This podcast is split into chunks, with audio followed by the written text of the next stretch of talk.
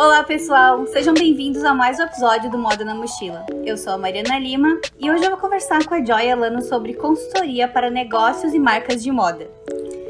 A Joy tem mais de 20 anos de experiência no universo fashion e, como ela fala, ela já criou para marcas de A a Zara. Ela já foi estilista, coordenadora de estilo, empreendedora, representante comercial e hoje ela ajuda as pessoas a criarem suas próprias marcas de moda com um propósito diferencial através da fundamentação metodologia. Até hoje, já foram quase 200 pessoas, né, entre alunos e mentorandos que a Joy é, ajudou elas a impulsionarem suas carreiras. Joy, muito obrigada por ter topado participar do podcast. É uma honra aprender com você hoje aqui hoje. Eu que agradeço, Mário, o convite. Vai ser uma delícia. Eu nunca fiz podcast, primeira vez. É. Adoro, adoro quando as pessoas falam isso. Porque a gente tá no caminho certo, né? Sim. Então, antes da gente começar, só quero lembrar o pessoal de que quem está ouvindo pelo, pelo YouTube, lembre-se de curtir a página, o, esse episódio, seguir o podcast, se inscrever, desculpa, e também ativar as notificações. E quem está ouvindo pelo Spotify, Spotify lembre-se de seguir o nosso programa no Spotify. E é isso aí. Então, Joy, é, a Joy ela tá sendo um sucesso nas redes sociais, né? Compartilhando com todo mundo a experiência dela, né, na moda e também ajudando as pessoas a criarem marcas com propósito. Eu adoro o conteúdo dela, sou fã. E eu chamei ela hoje aqui para ela compartilhar um pouquinho pra gente como é que foi a trajetória dela na moda. Uhum. E que eu já, já sou fã, mas eu acho que cada vez mais a gente vai se contagiando pela, pela joy que ela passa mesmo pra gente. que fofa! Obrigada, Mari. Vai ser um prazer trazer um pouquinho da minha trajetória aqui. E se de alguma forma inspirar alguém, eu já estou mais próxima ainda do meu propósito, que é isso: é tornar possível que outras pessoas também atinjam seus sonhos, seus objetivos com a moda. E aí, conta pra gente então, como que você começou a se interessar por moda? É, como é que foi o uhum. início da sua carreira? Maravilhoso. É, Mário, eu, eu tenho falado muito sobre isso, sobre o meu é, começo, né? Porque hoje, uhum. uma mulher de quase 40 anos, é, é, muito louco falar isso, né? Porque quando eu tinha 15 anos, uma mulher de 40 era tipo avó, praticamente, né? Era uma mulher que já não produzia mais. Era uma mulher que não era mais produtiva socialmente, sabe? Uhum. E hoje, com 40, eu falo assim: caraca, eu tenho tanto para fazer ainda. 40 são os novos 30, né? Talvez menos, porque eu costumo dizer que eu me sinto é, uma pessoa realmente produtiva profissionalmente. Foi depois do, dos meus 30 anos, sabe? Que eu já tive uma maturidade para entender os o peso da minha profissão e as responsabilidades que ela carrega, assim. Uhum. Então, se tu parar pra pensar, se eu realmente comecei a me sentir uma pessoa produtiva com 30, eu só tô há 10 anos brincando disso. E eu falo que é 20 porque eu comecei com 18. E, e a gente vai viver ainda então muitos anos. E, e hoje, é, próximo aos 40, né? Ano que vem eu completo 40 anos. Eu vejo, cara, que eu me sinto ainda muito fresca nisso, né? Por conta das conexões que eu mantenho. E eu me sinto é, especialmente feliz por isso, por essa possibilidade, Mari, de a gente estar conectada a pessoas do mundo inteiro, de várias idades, e podendo uh, compartilhar o que a gente, a nossa história. E eu sempre fui muito ambiciosa, desde sempre, e eu acho que as pessoas precisam uh, assumir isso, sabe? A ambição não é feio. Desejar ter e ser e se tornar alguém importante ou especial não é feio. Eu acho uhum. que a gente tem que bater no peito, dizer não, eu quero ser aquilo e lutar para fazer aquilo com ética, obviamente, né?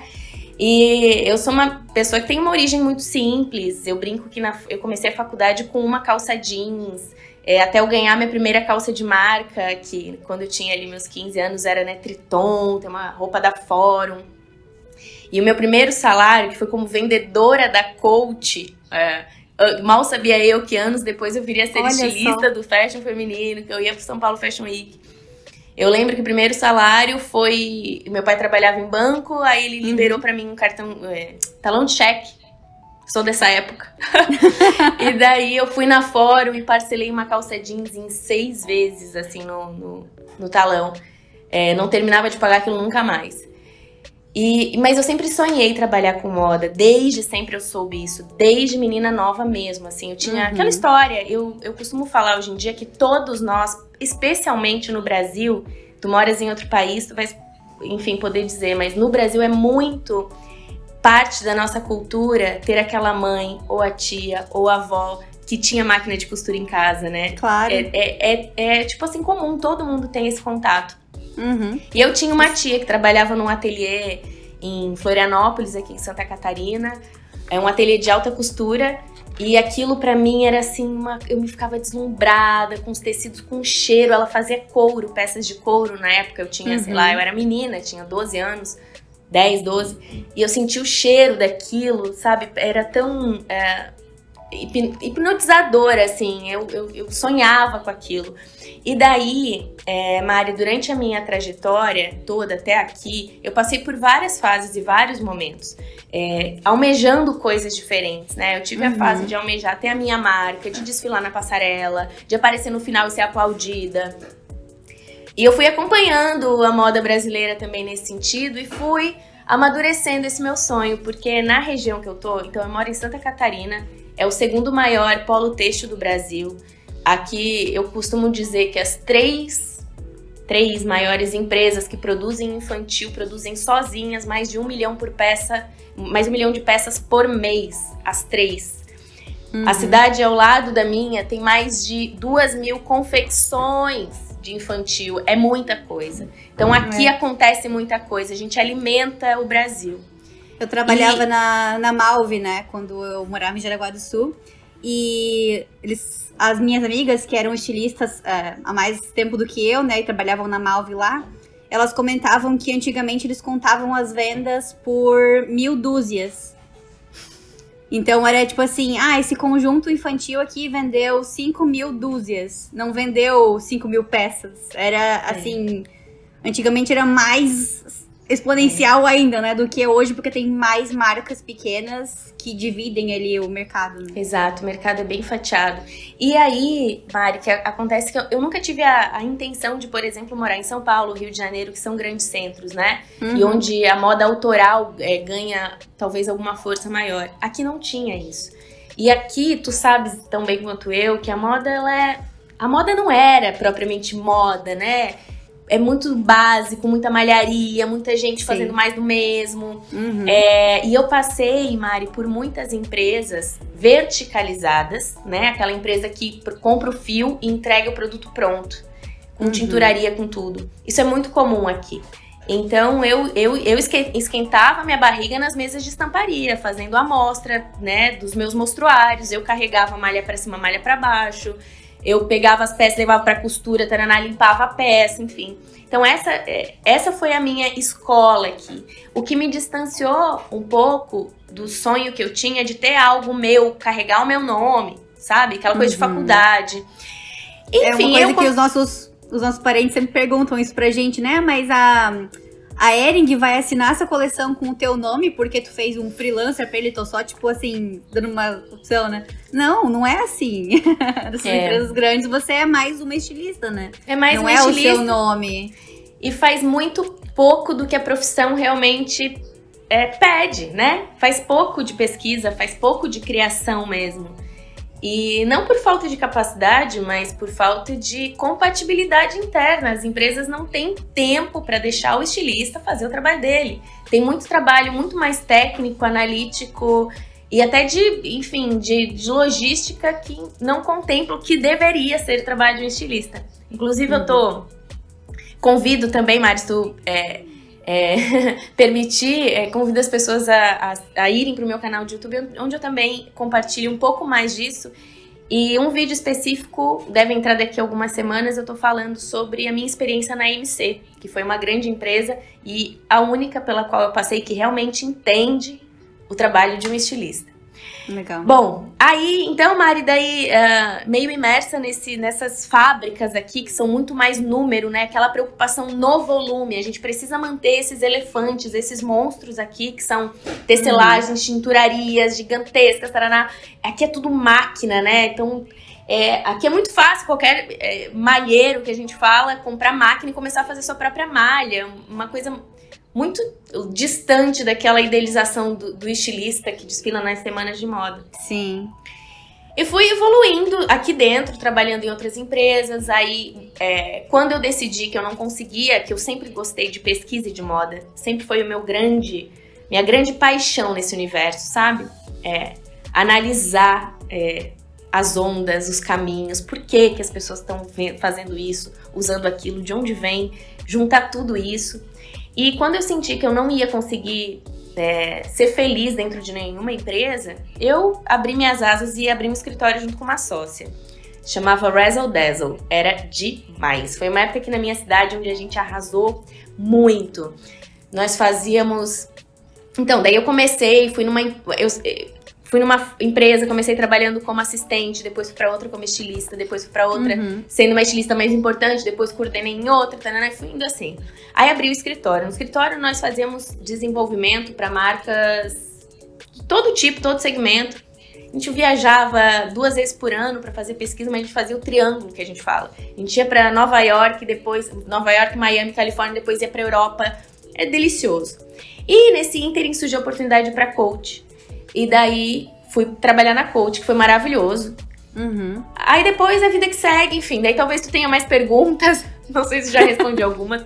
Mas eu Respondeu algumas. Mais... Respondeu algumas, mas a gente pode voltar um pouquinho por partes que eu fiz algumas é, específicas.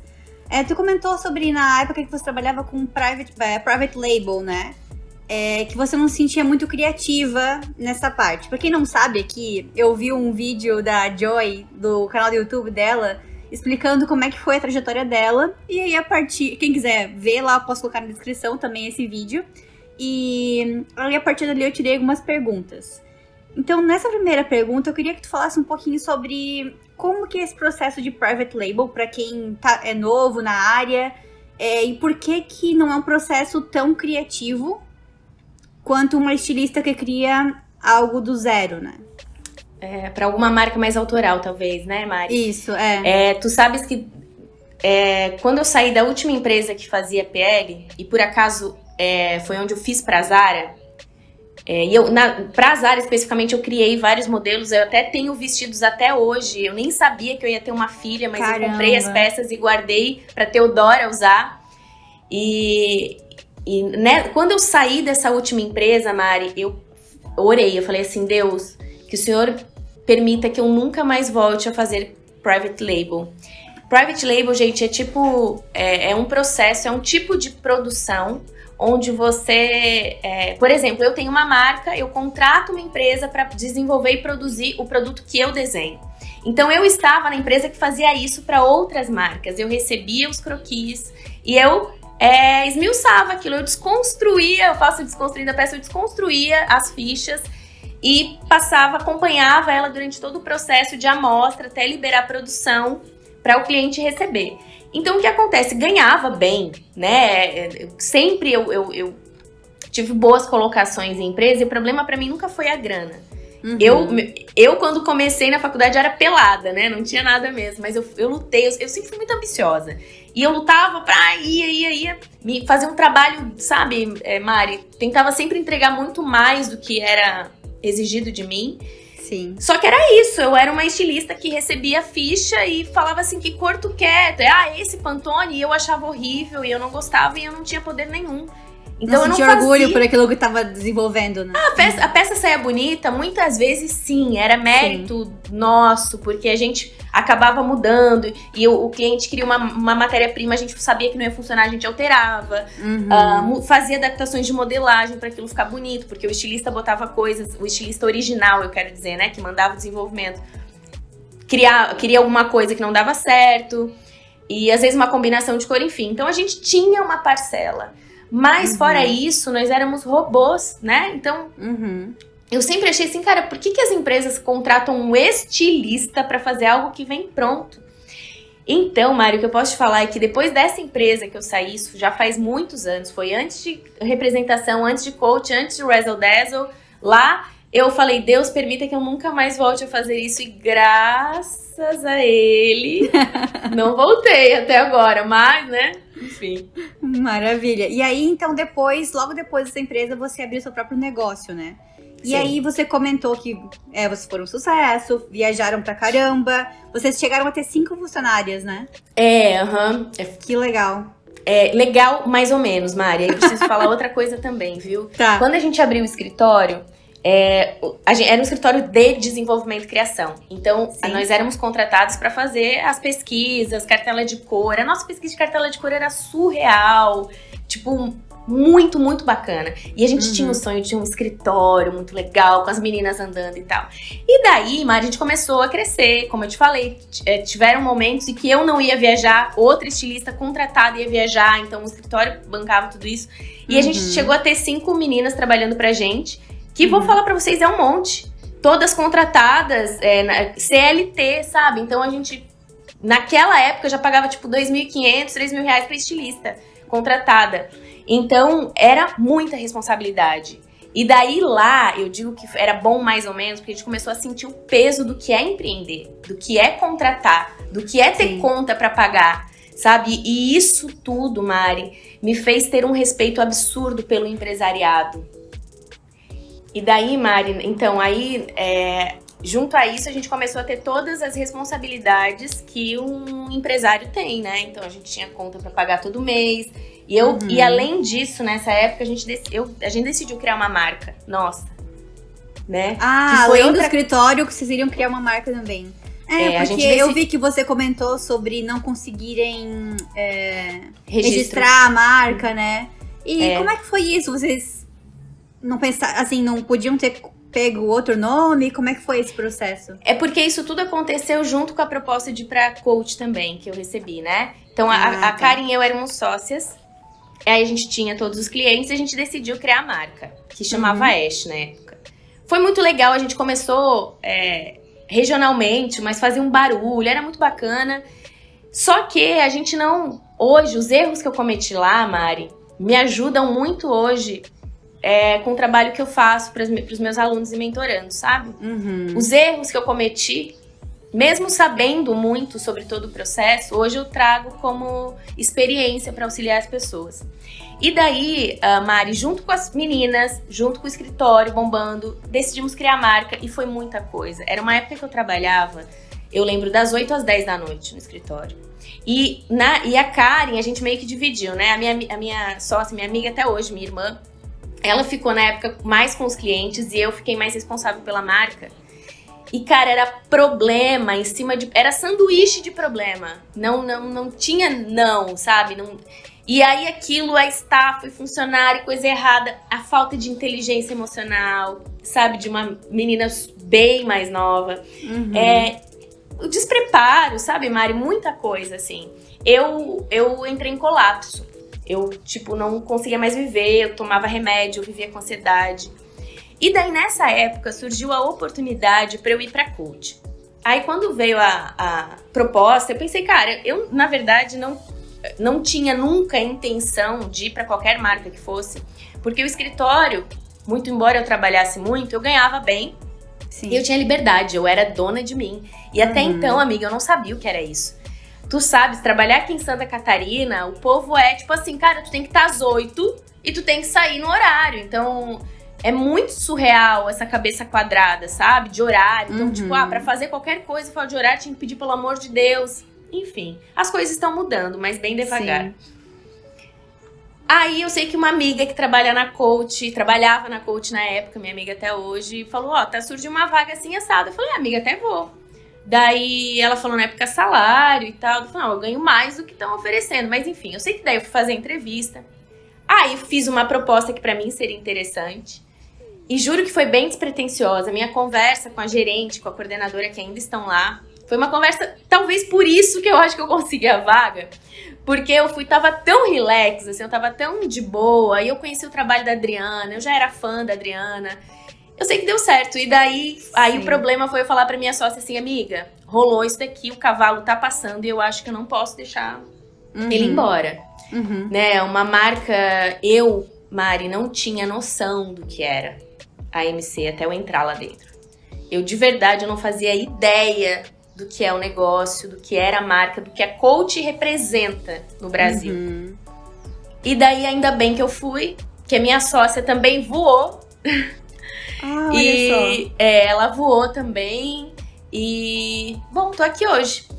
Cara, eu acho legal que tu falou isso da entrevista, porque eu li um livro da Netflix e eles falam. Tem um, um capítulo que fala disso, que eles é, incentivam que os funcionários façam entrevistas em outras empresas só para sentir o clima, para se sentir mais valorizado, é, para saber quanto que o mercado tá pagando, porque no Netflix eles fazem questão de sempre pagar o maior salário do mercado. Então, se você for lá e fizer sua entrevista e o salário for maior, eles vão lá e vão aumentar o seu salário, Uau. entendeu? Então, é, ultimamente eu tenho aceitado também fazer entrevistas, assim, quando alguém me chama pelo LinkedIn, ah, vou lá só pra ver o que é, sabe? Não se fecha logo de cara, que foi meio que teu caso, assim, tu tava Total. tranquila, tu foi lá pra ouvir o Cristian pra falar e conseguiu de certa forma, talvez negociar um contrato uhum. melhor ali nos teus termos. Então, esse, esse conselho Netflix eu tô, tô curtindo bastante aí ultimamente. é sim, mas faz todo sentido, faz todo sentido. Bom, já que tu começou a falar isso sobre trabalhar das 8 às 10 e tudo mais, é, queria compartilhar com o pessoal um negócio muito legal que tava conversando com a Joy, agendando o nosso podcast. E eu perguntei para ela, ah, pode ser algum dia depois do horário, depois à noite ou final de semana, porque eu sou aqui ainda uma pessoa equilibrando a vida CLT, né? E os meus projetos pessoais, mas futuramente tenho a ideia de ficar só focada na, nas minhas empresas. E aí, quando eu falei com a Joy, a Joy falou assim: não, é, a noite e final de semana é só dedicada à família. Então, eu queria que tu contasse pra gente como é que como é que assim foi essa virada, né? Que você falou que um dia já trabalhou muito e agora conseguiu adquirir um equilíbrio aí entre família e trabalho e work-life balance, que tá muito é. se falando hoje em dia. É, hum, Mari, talvez não seja nenhuma escolha tão consciente quanto eu gostaria que fosse. Eu tava semana passada reencontrei as minhas amigas da coach, algumas estão lá ainda, algumas saíram, cada uma, né? E uhum. a gente se encontrou depois de meses tentando agendar. E eu já cheguei falando, gurias, eu preciso de terapia, porque não tá dando essa vida, tá muito louca. E uma coisa que eu aprendi a valorizar, Mari, na verdade, é o tempo. Hoje eu acho que o tempo que eu tenho disponível para realizar as coisas da forma como eu acredito vale uhum. mais um salário. Ponto. Uh, e não adianta, quando a gente trabalha em empresas, né, a gente precisa se adequar à demanda da empresa. E eu não tô aqui para apontar dedo e dizer que é certo ou que é errado. Cada uhum. empresa eu acho que entende a sua dinâmica, né? Falta gestão em muitos lugares? Absurdamente, né? Eu acho que ainda no Brasil, nas empresas com as quais eu tive contato, falta muita gestão de pessoas, falta muito da empresa entender como as coisas funcionam, mas falta também muita consciência por conta dos empregados, de quem é uhum. contratado. Porque quando a gente é contratado, Mari, a gente quer muito, né? E a gente às vezes entende pouco lá da empresa. Então, como eu tenho essa consciência por ter muitas pessoas que empregam muitas pessoas próximas a mim, e eu vejo as dores de barriga dos dois lados. E uma coisa que eu sempre quis, Mari, foi o tempo a meu favor. Uhum. E tem outra coisa que eu acho eu falo, tô falando muito eu, isso não é bonito, né? Mas enfim, como a gente tá fazendo uma entrevista, eu vou responder dessa maneira. É, tem uma coisa que é, eu penso que é, que é muito interessante, que quando a gente não tá satisfeito com o lugar onde a gente tá, quando a gente se sente desvalorizado, ou quando a gente acha que não tem possibilidade de crescimento, quando a gente não tá ganhando o que a gente tem que ganhar, é, não tem ninguém te segurando. Tua bunda não está colada na cadeira. E não existe ninguém que vai chegar na tua porta e dizer assim: Oi, colega, você é tão maravilhosa, você é uma gênia, o que tá fazendo aí? Vem aqui, te pagarei 25 mil reais. Não existe. Né? O mundo tá aí para todo mundo, o mundo não é perfeito. E se você uhum. quer fazer diferente, você que faça diferente. Então, é, eu lutei para isso. E além disso, né, bebê?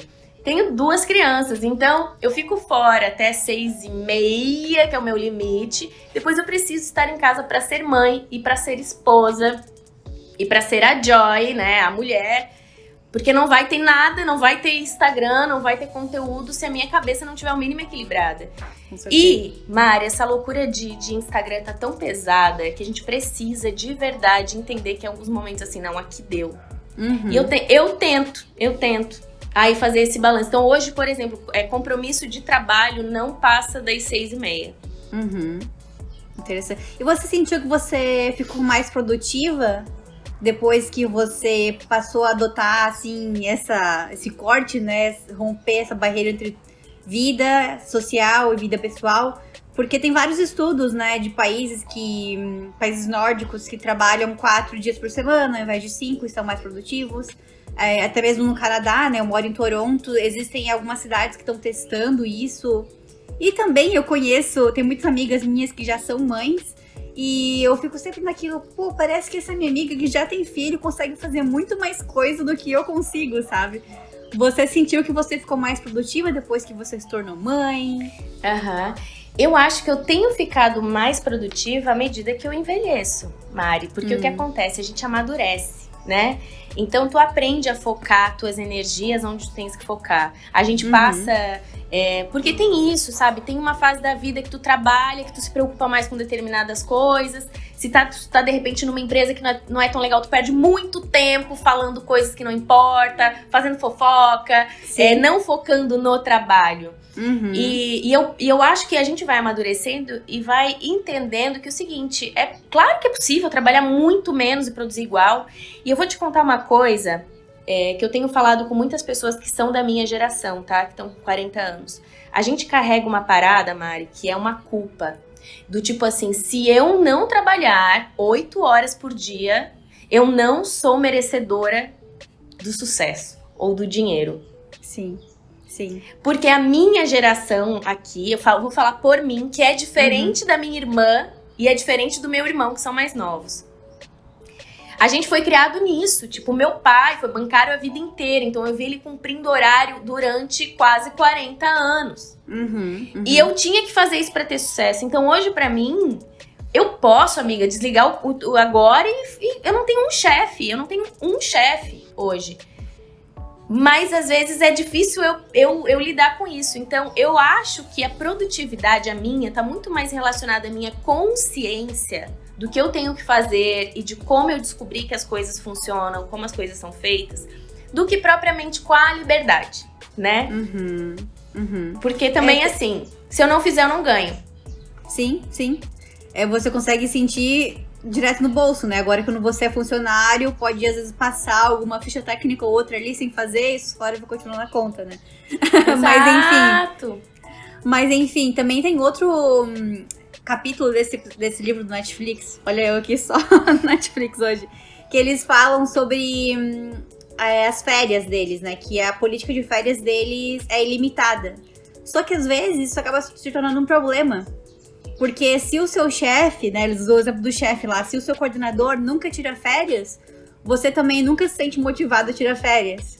Então uhum. eles sempre incentivam que os coordenadores tirem férias e também postem isso nas redes sociais e coloquem fotos, fotos nos murais das férias deles para incentivar a equipe, né? Porque senão isso acaba indo pro lado negativo, essas férias limitadas que eles Sim. que eles oferecem, né? Sim. Mas é, mas é bem isso. É bem isso que tu falou, porque é muito complicado assim essa questão, tipo, de não conseguir ficar se culpando, né? Por você não conseguir fazer. Você às vezes está ali esperando que alguém te dê alguma resposta para alguma coisa e não consegue finalizar aquele projeto. No nosso trabalho, no nosso profissão, a gente tem muitos mini projetos durante o dia, né? Sim. E aí, se tu não acaba finalizar, parece que tu não fez nada é. e o teu dia fica improdutivo. É, é bem louco mesmo isso. Mas Outra questão que eu queria falar contigo também é sobre o dinheiro. É, graças a Deus, a gente, hoje em dia, a gente tá se tornando.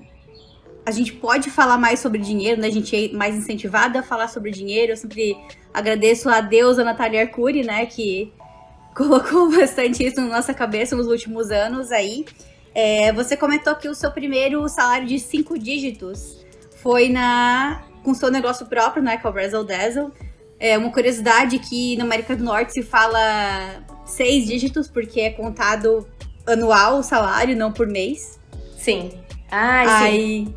E eu achei muito legal isso que tu, nesse vídeo que você falou, de novo vou colocar na descrição ali para o pessoal ver, é, porque eu já participei de muitos grupos é, de roda de conversa entre mulheres sobre feminismo, e a gente fala que as mulheres têm essa dificuldade de compartilhar quanto que elas ganham uma com a outra. É, mas isso é ruim porque tu não tem uma base de comparação e não consegue negociar um salário melhor.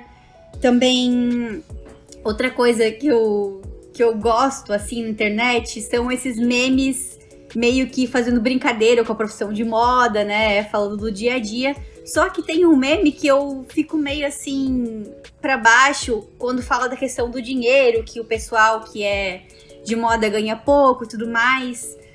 E tem uma menina que é a Letícia Maia, que ela é uma designer que eu sigo, e ela sempre fala pra gente não ficar propagando essa ideia de que o artista ganha pouco, de que o profissional de moda ganha pouco, por quê? Né? Na minha visão, quando a gente propaga demais essa ideia, o nosso cliente também tá vendo. Então ele vai normalizar essa ideia de que pagar pouco para quem trabalha com moda é normal.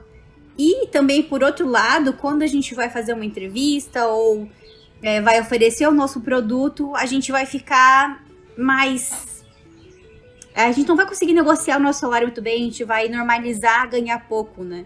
E você, você fala muito isso sobre é normal ganhar dinheiro, não é pecado ganhar dinheiro, é normal é ser ambicioso, uma coisa o boa. Normal é. No meu, é? no meu ponto de vista, Mari, o normal é desejar, uhum. Uhum. né? É, é muito, é, para mim, isso é muito simbólico porque eu sempre fui uma menina sonhadora. Uhum. De realmente assim, durante a minha infância, minha roupa era doada por pessoas, a minha mãe fazia muita coisa. E de alguma maneira eu sempre queria comprar marca, eu queria ter aquelas roupas, eu gostava, sabe? Queria ter a bolsa de grife. Uh, e eu pensava, cara, como é que eu vou conseguir isso, né? Meu pai e minha mãe não tinham, minha mãe dona de casa, meu pai bancário com três filhos, com 28 anos minha mãe já tinha três, enfim. E eu pensei, cara, como é que eu vou ser? E é tão louco, Mari, porque, tipo, meu pai, ele nunca questionou, tipo assim, cara, estilista tu vai ganhar? Será que tu vai conseguir viver como estilista, sabe? Eu lembro que eu acho que foi na segunda ou terceira empresa que eu fui trabalhar, isso já faz, aí já data uns 15 anos, talvez mais, eu fui ganhando R$ 2.500. Hoje, tem estilistas que não ganham isso, R$ 2.500.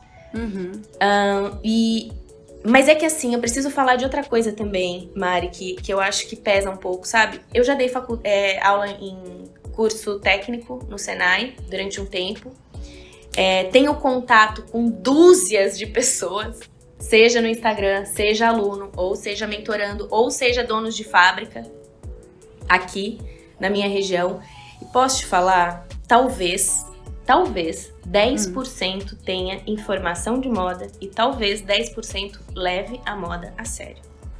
Teve uma, um episódio na faculdade, que eu nunca, na faculdade não, nesse curso técnico eu tava dando aula, eu dava aula sobre desenvolvimento de coleção, que é o que eu amo, né? E daí eu tava falando sobre uma coleção da Balmain, na época ainda era o, o Christophe de Carnot, se não me falha a memória, não sei se a pronúncia tá certa, era o estilista, bem antes do Oliver. E eu tava mostrando uma coleção belíssima, belíssima e tal, e mostrando aquilo. Daí eu falei, gente, essa aqui é a coleção Balmain, é, o estilista é o Christopher de Carnan e tananana. Daí o menino levantou a aula.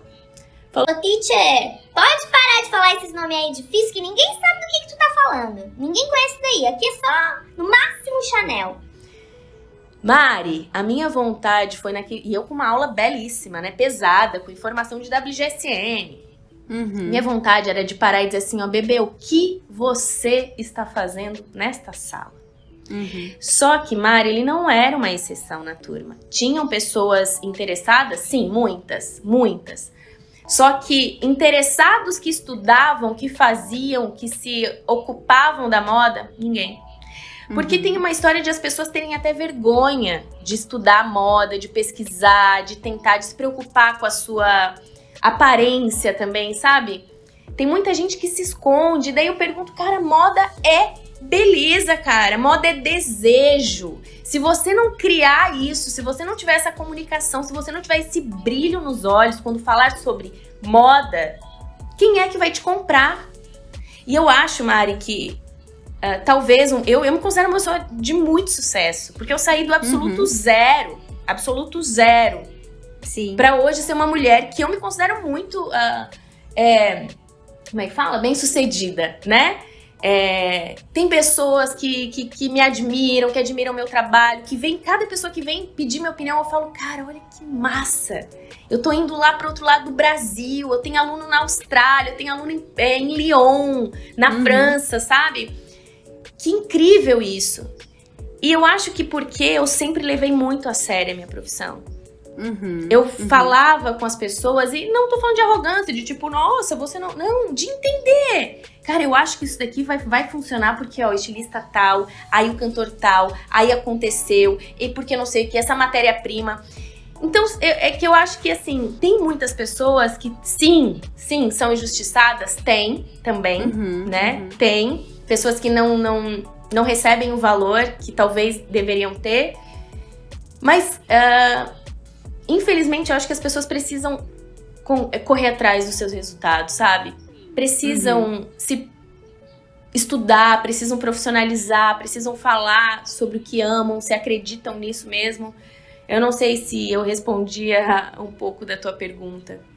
Não, acho que faz sentido. Tem muita coisa também, que uma coisa que eu notei quando eu vim morar no Canadá, é, que eu acho que falta também de começar esse movimento no Brasil, é saber se vender, né? Ah, eu conheço, tem muitos amigos meus que são super talentosos, mas não conseguem se vender, ainda não acham que o trabalho deles é, é legal. Quando, tipo, eu tô ali afirmando todo dia, não, você é muito foda, você desenha muito bem, você é uma ótima estilista.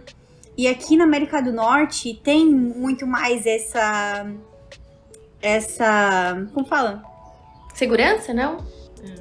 Essa, essa, essa vontade de se vender. Eles, as pessoas sabem se vender aqui, sabe? É muitos. É muito também comum aquela frase do aprenda fazendo. É, no meu primeiro emprego como designer aqui, eu lembro que eu fiquei um pouco insegura é, quando eu fui assinar o contrato, porque tava dizendo que era lead designer. E eu tava ali já assinando contrato, por que, eu tava insegura, sabe? Se o dono da empresa já tinha me entrevistado, já tinha feito teste comigo, por que, que eu tava insegura com aquilo? Se todo mundo que tava me contratando já tava ciente do que eu sabia, do que do meu potencial, e a gente ainda tinha um pouco isso. Então é uma coisa que eu aprendi e mas eu acho que tem pessoas que já veem isso já desde cedo, como você. Você me falou que, que soube, que sempre se esforçou o máximo para aprender e se vender. É, então acho que faz sentido. Mais uma coisa que você falou é, no seu vídeo, que você foi também representante comercial, né? Por um tempo. Você Ainda ainda, é trabalho com isso. Ainda Então, trabalho com isso. Você acha que isso também ajudou é, na sua carreira a saber se vender, saber vender o seu produto? Não, foi, foi o inverso, na verdade. Uhum. Ainda falando um pouquinho, Mari, só sobre a gente conquistar um espaço, né? Ah, sim, não saber se oferecer é uma grande questão, que é Uhum. difícil, tem que ser trabalhada. É, e assim, talvez eu falando dessa maneira, parece que pode parecer que foi fácil, lindo, uma trajetória maravilhosa. Cara, não. Foi sofrida pra cacete, foi perrengue pra burro. Como eu falei, Uhum. eu esquentava a minha barriga na mesa de estamparia, ajudando Sim. a fazer tinta. Então, Uhum. bota... cara, de verdade, assim, é, nada de perrengue chique, perrengue, perrengue mesmo. E eu acho que talvez uma coisa que falta, que eu vejo muito, tá, Mari, em pessoas até Uhum. mais novas. Meu pai não me deixava desistir muito quando, quando doía a barriga, sabe? Meu pai não me deixava, tipo assim, tava numa empresa que não tava fácil, ou pela equipe, ou pelo chefe, ou pelo trabalho, ele falava, aguenta. Porque isso pra ti é calo, e calo faz a gente ter mais resistência. Então aguenta. Uhum. Então eu não, eu, não, eu não saía logo que o negócio pegava, entendeu? Então, e o que que outra coisa que meu pai falava? Respeita Gente, isso não é regra, tá? Mas para mim funcionou em todas as empresas pelas quais eu passei. Uhum. Respeita o teu líder. Ele tá lá por alguma razão. Alguma razão tem, ou ele sabe mais isso, ou ele sabe mais aquilo, taraná. Uhum, uhum. E sempre quando eu vinha pro meu pai falando, aquele chefe, falava assim, ó, calma, respira. E a mesma coisa com meu marido hoje, ele sempre foi muito ponderado nesse sentido. Nunca foram de passar muito a mão na minha cabeça, sabe, Mari? Eu acho que isso é uhum. importante pra gente evoluir também em determinado momento. É,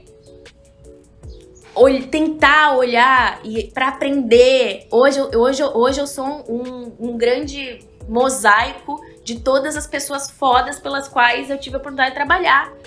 Eu sou um mosaico dos, dos criativos, dos líderes, uhum. dos chefes uhum. que passaram pela minha vida. Eu, eu enxergo, às vezes, eu falando frases ou tomando atitudes inspiradas nessas pessoas. E não são pessoas perfeitas, tão pouco gênias, tão pouco alecrins dourados ou unicórnios. Não.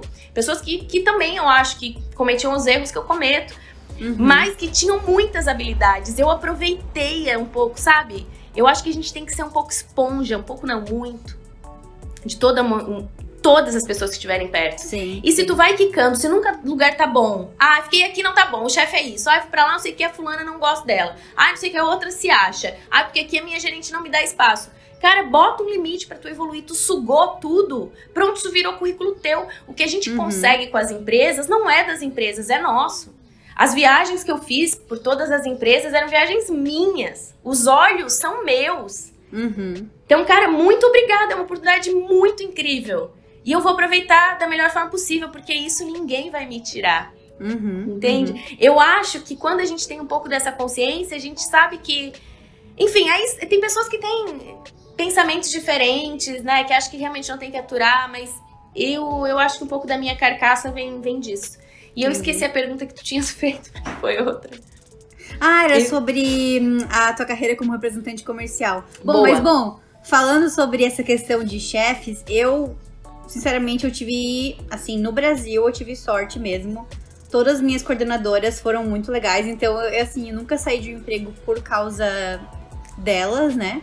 É, aqui no Canadá, tive uma experiência ruim. Meu primeiro emprego como designer. Meu chefe não, não era legal. Eu fiquei lá, acho que até por mais tempo do que eu deveria, por questões de mental health, né? Como hoje em dia se fala muito sobre isso. E acabei ficando lá até o último segundo, até conseguir uma coisa mais legal, que é o que eu tô trabalhando hoje e curto pra caramba. Mas, é. mas eu acho que também falando de novo sobre questão de sucesso, né? Eu percebo que além dessa questão de não saber se vender, a gente muitas vezes tem não consegue aceitar um elogio, né? Como você falou ali sobre a questão de ser uma mulher de sucesso, de assumir isso, e às vezes eu converso com amigas e falo, ah, porque a gente tá tendo sucesso na profissão. E aí fica aquele negócio meio acanhado, assim, né? Meio complicado. É, e outra coisa que é legal, que é legal aqui também, de experiência internacional, é que as mulheres se elogiam muito o visual aqui, né? Tu anda na rua, uma mulher gosta do teu, do teu vestido, ela te aponta de longe. Que lindo teu vestido! Que lindo tua bolsa! É muito, é muito legal isso. Sim. E é um já um treino, né, para receber receber elogios maiores, né? Então, também acho que não tem nada de errado em a gente assumir somos mulheres de sucesso para também incentivar as pessoas que estão ao nosso redor a se venderem mais, a nos procurarem se a gente, né, conseguir passar alguma coisa legal. Mas enfim, conta lá a tua história sobre representação, sobre né? Representante isso. Então, daí eu saí da coach, Mari, e eu fiquei pensando, cara, o que, que eu vou fazer agora, né? Saí em 2017 da coach.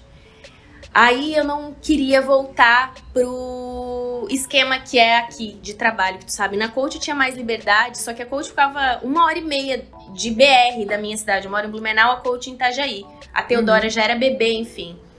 Então lá, tudo certo, maravilhoso, lindo, só que inviável, né? Se tornou, um momento se tornou difícil. Então eu saí de lá e eu não queria voltar para nenhuma empresa. Eu não queria voltar naquele regime das 8 às 6, sabe? Tendo que pedir, por favor, amanhã tem médico da minha filha, será que eu posso chegar 30 minutos mais tarde? Eu não queria mais isso. E além uhum. do mais, eu saí da coach com um potencial é, profissional muito alto. Muito uhum. alto. O nível de exigência lá é, tipo assim, muito alto. O que maravilhoso, só tenho a agradecer, obrigada, né? Porque eu, eu, eu tipo assim, foi um, um sabe, uma, um Big Bang, assim, na minha carreira profissional. E daí não tinha lugar para me absorver. Não tinha pela questão de salário, porque não iam pagar o que eu acho que tinham que pagar. E daí, Mari, eu fui para contratei duas consultorias de coach, sabe? Para eles me ajudarem para onde é que eu vou, o que que eu faço. Eles falaram: "Cara, tu pode escolher a empresa para qual tu quer". Eu falei: "Não é bem assim, porque tu sabe como é, né, Mari? Eu vou entrar na empresa e trabalhar naquele negócio quadrado, não vou poder criar, não vou poder pesquisar, não vou poder nada". Falei, cara, o que, que eu vou fazer? E eu queria tempo. Eu queria tempo, eu queria tempo pra tomar café com, com os meus filhos, para almoçar, tarana. Daí, quando eu estava na coach ainda, o dono de uma empresa para qual eu comprava tecido falou uma vez para mim: Nossa, Joyce, meu sonho era ter estilista representante. Eu acho que ia ser tão massa. E que lá nunca saiu da minha cabeça. Uhum. Aí quando eu saí da MC, eu comecei a conversar com algumas pessoas e alguém falou assim: Cara, por que tu não vira representante? Cara, representante não tem limite de salário e não tem horário. Entendeu? Tipo, o teu tua produtividade é o teu, teu, teu ganho e tal. Uhum. Falei, quer saber? Beleza. Aí eu liguei pro dono dessa empresa e falei assim: Oi, Fulano, tudo bem? Ele falou: Tudo bem, cara, meu, que massa. E que tu queres alguma coisa? Eu falei: Sim, eu quero trabalhar contigo. Que eu saí da coach e tal dele, cara, eu não posso te contratar, né? Não, não vou pagar, não tem como pagar teu salário. Eu falei: Não, eu quero representar a tua empresa. Dele assim, hoje às duas da tarde. Aí eu sei que eu peguei o carro, fui para lá. A empresa me, me, me, ensinou tudo, me acolheu. E além de fazer, uh, de vender, eu desenvolvia para ele. Então uhum. eu fazia as duas coisas. Mari, eu fui descobrindo como funcionava a profissão, uma profissão que o meu respeito pelo representante comercial, ele se tornou uma parada muito louca, assim. Sabe, eu comecei, eu sentava de um lado da mesa e fui pro outro lado da mesa. E para mim uhum. foi um pulo do gato, porque eu levei um tempo, normalmente um representante para começar a ter um salário ok, são uhum. dois anos, mas com menos de um ano eu já tava indo muito bem. Porque eu atendia uhum. todas as empresas de moda, eu fazia um trabalho diferenciado, eu dava a solução para os tecidos e malhas que ofereciam. E daí foi indo, foi crescendo, tarananá, lá se vão também, vai 17, 18, 19, 20, 21, uns quase quatro anos já. E hoje eu, eu represento só a Marlis. Legal. Que é uma das maiores malharias do Brasil e que eu não deixo de jeito nenhum. Hoje eu tenho uma carteira de clientes bem menor por conta do meu tempo. E não quero deixar de trabalhar porque é para mim é maravilhoso isso, esse uhum. contato uhum. é muito bom. E eu, de alguma maneira, eu consigo sempre estar conectada com as novidades, né? E eu falo que assim, é um pulo do gato. É fácil? Não. É paulada. Uhum. Mas é, dá para ganhar muito bem, muito bem. E fazer um trabalho maravilhoso. Que às vezes tem, tem empresas que os representantes ganham mais do que o próprio dono da empresa, né? Uhum. Sim, não é, foi meu caso ainda, mas, mas assim, ganhei muito bem. Ganho ainda, tenho um, uma venda muito legal, mas é assim, é suado. É. Suado, né, amiga? Eu mas acho é legal que... falar isso, porque hum, para ampliar o leque de possibilidades na moda, né? Total. Porque na faculdade a gente fica muito. A maioria das pessoas querem ser estilistas. E aí a gente vai aos poucos descobrindo que não é só estilista. A gente, claro, você teve muita experiência como estilista, né? Mas para quem quer evoluir na carreira, é, então, ter mais possibilidades. É, isso é uma coisa interessante, porque eu me dei muito bem na representação por conta da experiência que eu tinha sim, antes. Sim. Então, se às vezes um estilista tá ali, tipo, de saco cheio, entendeu? Cara, uhum. é uma uhum. super saída. É uma uhum. super saída. É, como tudo tem, tem seus dramas, né? Mas Não Claro. conheço nada fácil, se souber, me fala. Bem isso, bem isso. Bom, agora fala um pouquinho sobre os teus produtos, sobre as- o que, que você faz hoje nas redes sociais, é, quais são as suas mentorias, tudo em geral.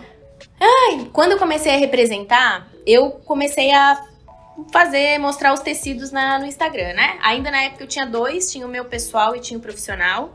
E fazia, falava de tendência e tal. E eu sempre fui essa pessoa que gosta de falar mesmo, desde picutucha, tipo assim. Eu era uma.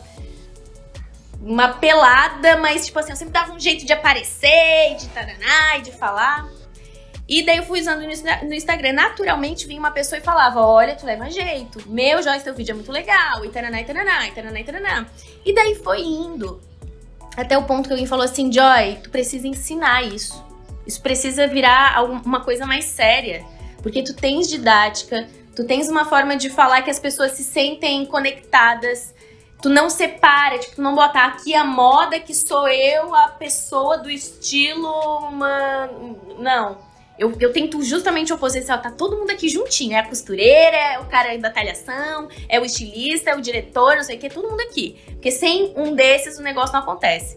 Uhum. E daí, Mari, naturalmente foi indo até que surgiu a oportunidade de. de a oportunidade, não surgiu a oportunidade, né? Eu fui criando isso, primeiro com uma sócia, e depois a gente foi evoluindo. Daí hoje eu tenho outras pessoas trabalhando comigo. E aí eu comecei primeiro mentorias. As pessoas assim, meu, eu tenho uma marca, eu tô com um problema, eu quero criar um negócio, a Renato me ajuda. Aí pessoa em transição de carreira, várias no começo. Joy, meu, eu tô nessa empresa, eu tô afim de empreender, criar um escritório, fazer uma marca, fazer isso. Como eu cobro, quanto eu cobro, como fazer. E foi indo, amiga. Eu sei que eu comecei assim, as minhas mentorias eram de. Começou com 500, 400 reais para Uhum. três horas. Hoje custa mais de 4 mil reais para falar três horas comigo. E eu não abro, não é uma parada aberta, tipo assim, alunos, sabe? Não é um produto que eu tenho à venda. Porque hoje eu não Uhum. tenho tempo, né? E fui brincando, foi indo, foi indo, foi indo. Aí junto veio o curso que eu estruturei, que dá. Foi assim, um período, tem sido um período pra mim de muito trabalho. Tu sabe, Mari, que muitas pessoas vêm falar: Joy, eu quero fazer um curso online, não sei o que tu tá fazendo, e como é que faz? Eu quero lançar. E eu falo, pelo amor de Deus, se você tem cabelo, não faça. Não faz. Porque, Mari, é. Eu acho que é uma das coisas mais difíceis que eu fiz até agora. Mais do que todas. Parece simples, não é. Porque o simples não dá retorno. E mesmo o trabalhado talvez não dê retorno, né? Uhum, E daí uhum. tem concorrência, e tu vê outras pessoas fazendo, aí tu já se cobra, e tu já, tu já se pune, tu já se compara, tu já não sei o quê. Então é um trabalho diário em várias frentes. Uhum. Mas enfim, falando do- das coisas positivas, né? Hoje eu já tenho duas turmas é, linda, linda, que eu tenho orgulho, eu tenho conexão íntima com as minhas alunas. Digo minhas alunas porque eu acho que eu talvez eu tenha uns quatro meninos só nas duas turmas. E, e eu, eu tenho, tô fazendo mentorias com elas nesses dias. é, Uhum. mentorias que fazem parte do curso, inclusive, que elas não me pagam, eu faço uma hora com algumas, eu vou escolhendo algumas que estão aí em alguns momentos especiais para conversar. E eu digo Uhum. para elas que eu tenho com esse curso dois propósitos fundamentais. O meu Instagram. Uhum. Se eu não alcançar isso, eu desligo a máquina e vou embora. Primeira, Mari, é incentivar as pessoas a respeitar a moda. A entender que fazer um produto não é comprar malha, tecido, enviar embaixo do braço e levar numa costureira Uhum. que existem processos a serem respeitados, né? Existe cronograma para você se organizar, que tudo, absolutamente tudo é metodologia aplicada. Uhum. Seja para fazer um mix de produto, como é que eu faço um mix, de onde é que nasce um mix, seja organizando uma pesquisa de moda, porque não se organiza a pesquisa no é, rolo de câmera do celular, seja interpretando tendências, mas a minha marca, meu, é super simples, ela não interessa, você precisa expandir. Sim. E levando o conhecimento para que as pessoas ampliem. Mari, a gente, tu sabes disso. E não é que eu falo mal do Brasil, mas nós somos bebês na moda. Tu viaja pra Europa, as pessoas têm uma consciência que vem de dentro pra fora sobre vestir. Uhum. É um respeito sobre tudo. Elas entendem que a roupa não é algo que tu joga no teu corpo. Não, a roupa é capaz de te empoderar pra tu conquistar o planeta. E se a pessoa que trabalha com moda não entender isso, ela que pega o dinheiro e vá comprar uma bicicleta para viajar. Porque não é nada menos do que isso que eu exijo de quem estuda comigo. Então, primeira coisa é passar esse conhecimento, essa paixão, esse amor, sabe? Legal. E a segunda, hoje, é ver os projetos dos meus alunos saindo do papel e se tornando mesmo, porque é, o meu curso é para é, ensinar pessoas a terem uma marca de moda estruturada, forte e desde a criação até o Instagram. Uhum. E daí eu uso todo o know-how da minha vida, que não é pouco, juntando pecinhas, isso funcionou aqui, ali, ali, ali, juntando muitos profissionais que são meus amigos hoje, que compartilham também, que dão aulas também, que dão é, junto para minha turma. E esse é o meu segundo propósito, daí fazer com que essas, é, é, esses sonhos, né, Mari? Porque se tu tiver uma ideia hoje, tu falar assim, Joy, eu quero criar uma marca e tu, sei lá, tu vê. Ó, por exemplo, hoje tive mentoria com uma menina que veio da engenharia, engenheira, uma aluna, e começou uma marca. E ela disse: Eu quero criar uma marca de moda. Num primeiro momento, Mari, se eu sentar para falar com ela e ver as aptidões, ou ver o talento, ou ver o conhecimento dela, eu vou dizer, amiga, quanto é que tu tem? 10 mil? Pega 10 mil e vai ali, vai viajar. Não faz isso não, é tão difícil. Só que, Mari, sonho é, o, é, o, é o que mais de mais poderoso ser humano tem. E eu não tenho essa capacidade, eu não posso falar para alguém não faça. Uhum. Então, já que eu não posso, né? Até porque eu não sei. Quem vai dizer se não vai ser um puta projeto que não vai. Uhum. Quantas histórias de sucesso, né? É, a empresa que eu trabalho hoje, é, uma das marcas que eu trabalho hoje, a dona, a fundadora, era uma advogada. Ela não sabia nada de moda, começou a empresa com a mãe dela. Claro, fez muitos erros, né? Mas logo ela já conseguiu uma parceria, uma sociedade com o, o meu chefe hoje. E ele entende muito de moda, ele tem fábricas na Ásia. E aí conseguiram levantar a empresa que virou uma empresa de milhões, sabe? Mas tudo começou com a ideia de uma pessoa que não tinha conhecimento em moda, só tinha um sonho, como você falou, né? E várias outras histórias, né? Que a gente sabe de pessoas que vão buscar aprender para construir a sua marca, né? É Mas isso. Eu... E, e, eu tenho visto, Mário, é, eu, eu, até falei esses dias brincando que eu acho que daqui a pouco as marcas. É, a gente vai ver tantas marcas quanto a gente vê CPF, porque muitas pessoas querem, né? Tem esse sonho. Sim. E é isso. Aí eu penso, cara, se eu não posso, talvez, e talvez eu não tenha nem essa capacidade de dizer assim, ó, vai dar certo, vai dar errado. O que eu uhum. posso é dizer o seguinte: tem jeito para fazer, um jeito profissional, Sim. sabe? Assim uhum. como o médico tem que passar pela faculdade, ele não começa operando, né? O uhum. atleta, para ganhar a medalha da Olimpíada, ele tem que treinar todos os dias. E ele segue ali um monte de coisa. Assim também com uma marca. Então é isso. Uhum. E daí eu compartilho no Instagram um pouco dessa loucura toda e tô aqui contigo, maravilhosa, falando um pouquinho sobre isso.